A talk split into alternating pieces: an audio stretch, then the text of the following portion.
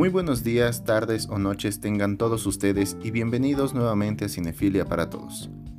El día de hoy vamos a hablar de la cuarta película dirigida por Martin Scorsese. Nuevamente nos vamos a encontrar con el protagónico de una mujer y su vida e intención de querer salir adelante, algo así como un drama de la vida real acerca de una mujer que lucha por sus sueños.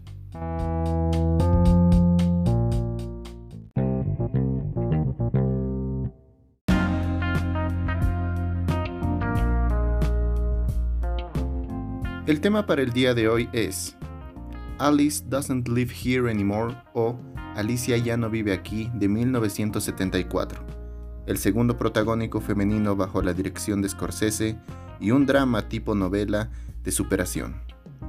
Empecemos.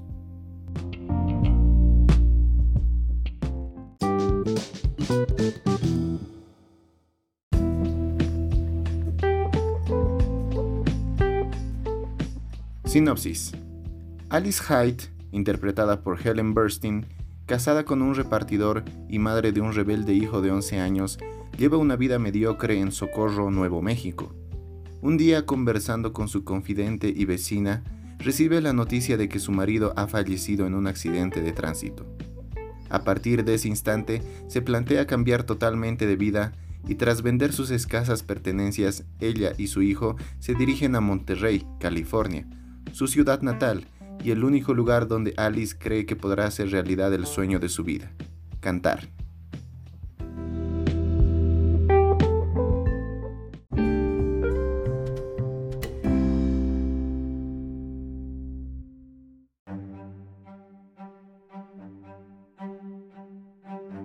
Vamos con la crítica. De nuevo, Scorsese repite la fórmula de una mujer como protagonista en esta cinta, nos adentramos en la vida de Alice, una mujer resignada a la vida de hogar, a servir a su esposo, limpiar, cocinar, estar en casa siempre, cuidar a su hijo, etc. Ella es el perfecto modelo para describir a la mujer estadounidense de los años 50. Pero ella es una mujer que está harta de este estilo de vida. Desde pequeña, su sueño ha sido poder convertirse en una cantante famosa. Alice por poco consigue realizar su sueño, pero se enamora de su futuro esposo y queda embarazada. Es aquí donde empieza la película, desde el momento en que ya es una ama de casa establecida, no es feliz y su sueño fue dejado de lado. En este film podemos ver que Scorsese aprendió de los errores pasados acerca de explorar un poco el pasado de los personajes principales y secundarios, principalmente con la protagonista, porque en el film solo bastan 5 minutos a lo mucho al inicio de la película para explicar y dar por entendido las ambiciones y los sueños de Alice, retratándola como una niña que solo anhela cantar. La cinta sigue su curso y queda claro que Alice no es feliz, su vida la siente miserable y sabe que nadie aprecia su trabajo o su esfuerzo por mantener a la familia unida, pues es ella el amor dentro del hogar, pero es un amor que no cae en manos de nadie, simplemente es desechada día tras día, tanto por su hijo como por su marido. Todo da un giro cuando su esposo muere en un accidente de tránsito. Es entonces que Alice se da cuenta que ya no hay nada que la ate a esa ciudad que tanto odia, Socorro, Nuevo México, y decide vender sus posesiones innecesarias. Luego, junto a su hijo se pone en marcha a su ciudad natal, Monterrey, California porque siente que solo ahí puede revivir sus días de gloria. Por supuesto, no vemos que todo le salga bien a Alice. Luego de un tiempo en la carretera, ella y su hijo deciden quedarse en la ciudad de Phoenix, pues Alice necesita un trabajo para poder llegar a Monterrey. Aquí vemos otro obstáculo en la vida de Alice, y es su propio hijo, ya que él no confía en su madre y no confía que puedan salir adelante. Como es de esperarse de una buena madre, Alice convence a su hijo de que hará todo lo posible por cumplir con su promesa de llevar a su pequeño a Monterrey para su cumpleaños. Entonces, empieza la búsqueda de trabajo, pero hay casi una demanda nula para cantantes, mucho menos para alguien de su edad, pues Alice sabe que su edad no la favorece. Pasa un tiempo y consigue empleo en un bar como cantante, pero de nuevo la vida le pone otro obstáculo, cuando conoce a un joven llamado Ben, un cowboy dedicado al negocio de las armas, que la quiere cortejar y lo consigue. Pero resulta ser todo lo contrario, porque pasan los minutos y se nos revela que ese joven es casado, además es alguien violento. Como dato curioso, volvemos a ver al grande Harvey Keitel interpretando a ese joven, que solo intenta ser el macho dominante violento. Como es de esperarse, Alice toma cartas en el asunto y escapa de Phoenix con su hijo, abandonando de nuevo la vida temporal que tenía allí. Incluso ella parecía convencida de sentar cabeza de nuevo y quedarse ahí para vivir tranquilamente con ese joven. Es entonces que llegamos a la ciudad de Tucson. Alice ya está cansada de buscar empleos que se acomoden a su sueño de cantante, así que resignada toma un trabajo como camarera, pues su solvencia económica cada vez se ve más reducida. A esto se le suma la desesperación del hijo que solo quiere salir del motel donde viven, quiere una vida normal, tener amigos y asistir a la escuela. Ahora bien, Alice logra establecerse y su trabajo no le genera molestias, tiene el dinero suficiente para meter a su hijo en un conservatorio. Todo marcha relativamente bien hasta que Alice conoce a otro hombre, David, interpretado por Chris Christopherson, un cowboy divorciado que está enamorado de Alice. Poco a poco, la protagonista cede ante las buenas intenciones de David, porque además él se lleva bien con su hijo.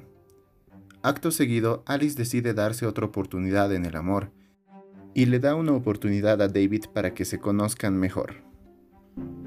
Justamente en este punto vemos lo más álgido de la trama. La propia Alice, con su manera elocuente de hablar y hablar sin parar y su sueño de ser cantante, y su hijo, con su mal comportamiento, llegan a cansar a David y éste se siente en la necesidad de cambiarlos o de corregirlos. Aquí aparece el clásico y popular, no debes cambiar por nadie más que para ti mismo. Pero este refrán le es muy difícil de entender a Alice, pues David tiene todo lo que una mujer quisiera en la vida. Tiene dinero y es una persona de buen corazón. Pero la protagonista se niega a dejar su sueño de ser cantante y de viajar a Monterrey con su hijo. Finalmente, le deja en claro a David que no cambiará por nadie y que, si él no la acepta así, lo mejor es que ya no sean pareja. Pero David no se rinde fácilmente y le otorga a Alice la decisión de decidir todo su futuro, es decir, que ella elija lo que David debe hacer para que ellos puedan estar juntos, incluso si eso implica vender su casa, sus terrenos o su auto. Llegamos entonces al final feliz ya que Alice al fin ha encontrado a alguien que lo daría todo por ella, por su hijo y por sus sueños. Sería un final feliz en todo lo ancho de la palabra, pero hay un detalle que vemos al final, puesto que Alice se siente tan a gusto en Tucson que deciden, junto a su hijo, hacer de esa ciudad su nuevo hogar permanente. De nuevo, la fórmula se repite. Una mujer que busca una vida tranquila, donde se sienta en paz y con quienes más ama.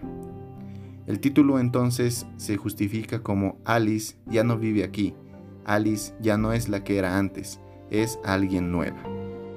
La actuación de Helen Burstyn es magnífica, realmente te transmite que es una mujer en riesgo y vulnerable durante toda la película. Incluso lo hace tan bien que este film te parece una novela romántica. El tiempo se pasa volando y el suspenso siempre está a la vuelta de cada escena.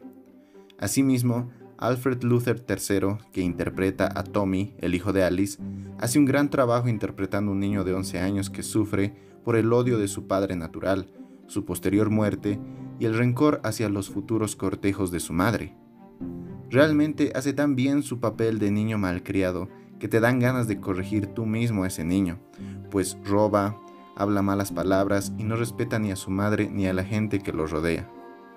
Como dato curioso, en la película vemos a una joven Jodie Foster interpretando a una niña de nombre Audrey, niña que solo le traería malas influencias a Tommy, enseñándole a robar. Aparte de ese dato curioso, la conexión entre Alice y su hijo Tommy es muy palpable no al principio de la película, obviamente, pero esa fortaleza familiar se va forjando al pasar los minutos. Aquí podemos ver la razón del mal comportamiento de Tommy, pues Alice no quiere corregirlo o lastimarlo, ya que es lo único que le queda en la vida. Es por eso que, aunque su hijo sea un malcriado, mal hablado y ladrón, ella lo cuidará hasta que consiga enderezar su vida y darle todo lo que necesita para que él no viva el mismo destino. Y como siempre y en gran parte podemos hacer en estos análisis, llegó el momento de teorizar, pero con algo pequeño. Es posible que esta cinta sea una continuación de Mean Streets o Calles Peligrosas, pero solo en el ángulo de la historia de Ben, interpretado por Harvey Keitel. Se podría decir que Charlie, en la anterior película, luego de fracasar en su intento de prosperar dentro de la mafia italiana, de la posterior muerte de su amor Teresa y el arresto de su amigo Johnny Boy, decidió mudarse a Phoenix a empezar una nueva vida. En estas tierras encontraría la fortuna gracias a la venta de armas.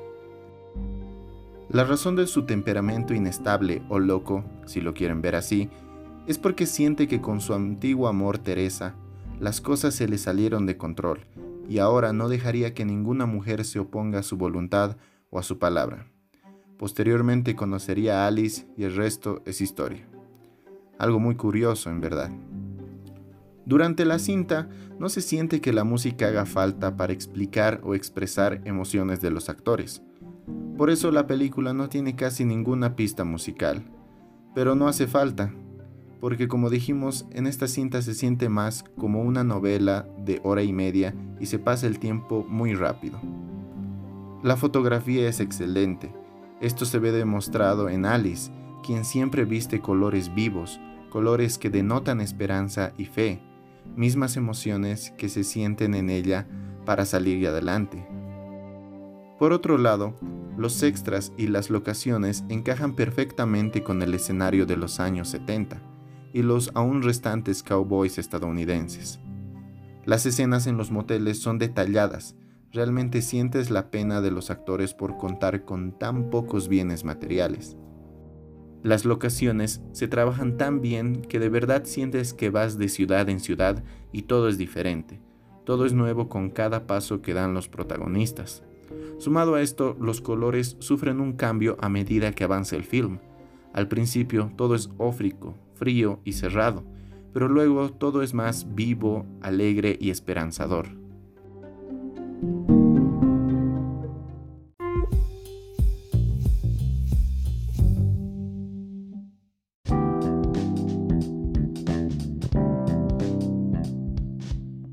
Con los pros y contras. Pros. Número 1. De nuevo, la protagonista femenina se roba la pantalla, igual que en Boxcar Berta o El tren de Berta, pues la actuación de Helen Burstyn nos transmite esa empatía y esa angustia de una mujer luchando por salir adelante. Segundo, el guion está perfecto, narra los hechos importantes y no deja cabos sueltos. Es más, nos transporta a lo importante, la vida de Alice, y suelta pesos que son innecesarios para la trama, como el luto por la muerte de su esposo o el escape de su primer novio. Tercero, el trabajo de vestuario y maquillaje van acorde con la época, y el trabajo de luces y ambientación son excelentes para entender la evolución de Alice como mujer. Además, el maquillaje de la protagonista no es exagerado, esto con el fin claro de denotar a una mujer que está desesperada por conseguir esa estabilidad emocional y económica que todo adulto anhela. Contras. Primero, Chris Christopherson en su papel de David no da todo de sí, no te transmite que es un hombre que lo daría todo por Alice, ya que no terminas por creerle al 100%. Lo que sí te transmite es esa bondad y el buen espíritu que tiene. Segundo, la trama de Tommy es muy inconsistente, puesto que es un niño que en un momento es rebelde y detesta todo, y al siguiente es un niño sumiso y educado, y es raro porque no se le aplica ningún correctivo. Parece más un títere al final de la película que el hijo de la propia Alice. Y tercero, el final te deja pensando, ¿para eso luchó y recorrió todo ese camino Alice? Para terminar dejando de lado su sueño de cantar?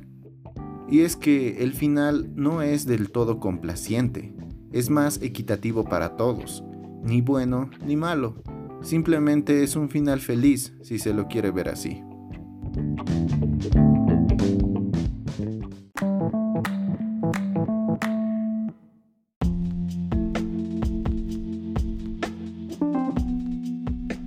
Ya para ir concluyendo este capítulo, vamos con el puntaje final.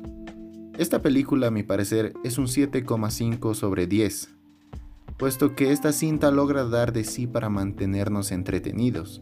Y es que, qué mejor que ver una novela con drama y romance, en pocas dosis, acompañados de una situación real que viven muchas mujeres hoy en día. Sueño frustrado, matrimonio sin amor, desempleo, desorden emocional, y que además está lleno de subidas y bajadas. Scorsese volvió a repetir la fórmula del éxito trabajado con una actriz como protagonista.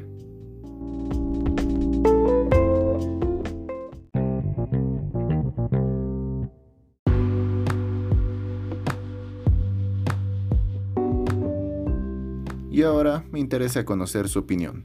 ¿Qué tal? ¿Qué les pareció la película? ¿Les pareció entretenida? Yo creo que a muchas personas les va a gustar puesto que maneja una fórmula muy comúnmente usada como ahora se le dice a la Rosa de Guadalupe. Y es que si podemos comernos una hora y más de ese show, esta película nos mantendrá igualmente satisfechos. Y bueno, sin más que agregar, me despido y espero que tengan un excelente día, tarde o noche. Mi nombre es Antonio Mendoza y esto fue Cinefilia para Todos. Gracias.